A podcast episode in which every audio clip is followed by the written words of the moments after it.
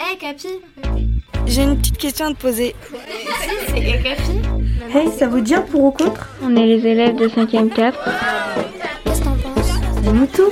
des élèves du collège. Je suis en 6ème. Et tu pour ou contre Je suis en troisième. T'es pour ou contre Je pense que je suis contre. Moi, je suis pour. Et pourquoi Bah, je sais pas. T'es pour ou t'es contre Alors moi, je pense comme toi.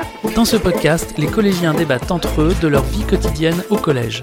Ce qu'ils veulent, ce qui ne leur plaît pas, c'est dans ce pour-contre qu'ils le disent. Ma vie d'ado, une émission proposée par le magazine Okapi. Pour ou contre, les cours de langues anciennes au collège, un épisode réalisé par les élèves du collège Pasteur à Villejuif. Euh, Je suis pour euh, les langues anciennes car euh, on apprend beaucoup de choses et ça aide pour- beaucoup aussi pour euh, le français. Et la prof aussi, elle est géniale et on n'a jamais de devoirs. Or moi je trouve que les langues anciennes c'est pas intéressant parce que les langues c'est ils sont mortes du coup pourquoi les réutiliser On peut euh, comprendre euh, l'étymologie des mots, c'est-à-dire leurs racines, et savoir d'où elles viennent. On a fait beaucoup de sorties en grec.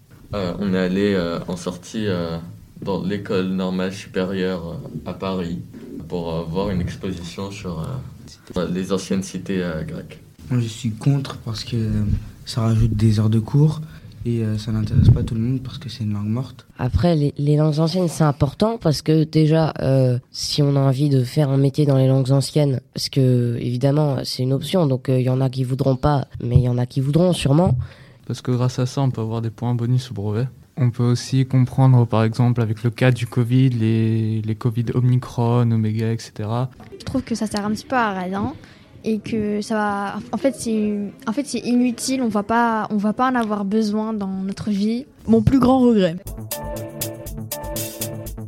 Moi, je suis ni pour ni contre parce que je pense que si euh, il y a des gens ils veulent les apprendre, bah ça doit rester une option. Je pense que ça peut rester quand même un, un bonus, par exemple euh, dans les brevets ou dans les évaluations. Mais je suis complètement contre euh, de forcer à apprendre les langues. La langue morte, c'est original parce que il y a des mots qui, qui ressemblent beaucoup à, des- à la langue qu'on parle, euh, la langue française. Et euh, on fait des trucs qu'on fait pas du tout euh, dans les autres cours. Une fois, euh, on a appris euh, un mot et euh, on s'est rendu compte, en fait, après, quand notre professeur nous a dit euh, un autre mot avec la même racine, qu'en fait, ça voulait dire quelque chose qui a de belles fesses. C'est des mots comme ça où on ne sait pas du tout, qui ont l'air très très scientifiques et en fait, ça veut pas du tout dire la même chose. Moi, je suis contre parce que Euh, ça te rajoute juste deux heures à ton emploi du temps. Euh, ma mère m'a inscrit. Au début, ça m'intéressait un peu.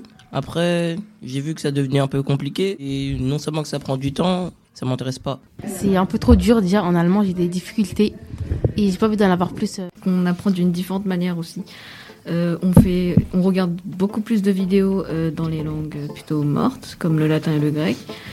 Et moi, je trouve que c'est bien plus efficace comme ça que euh, réviser sur euh, des cahiers. Et aussi, on peut manger dans ses cours.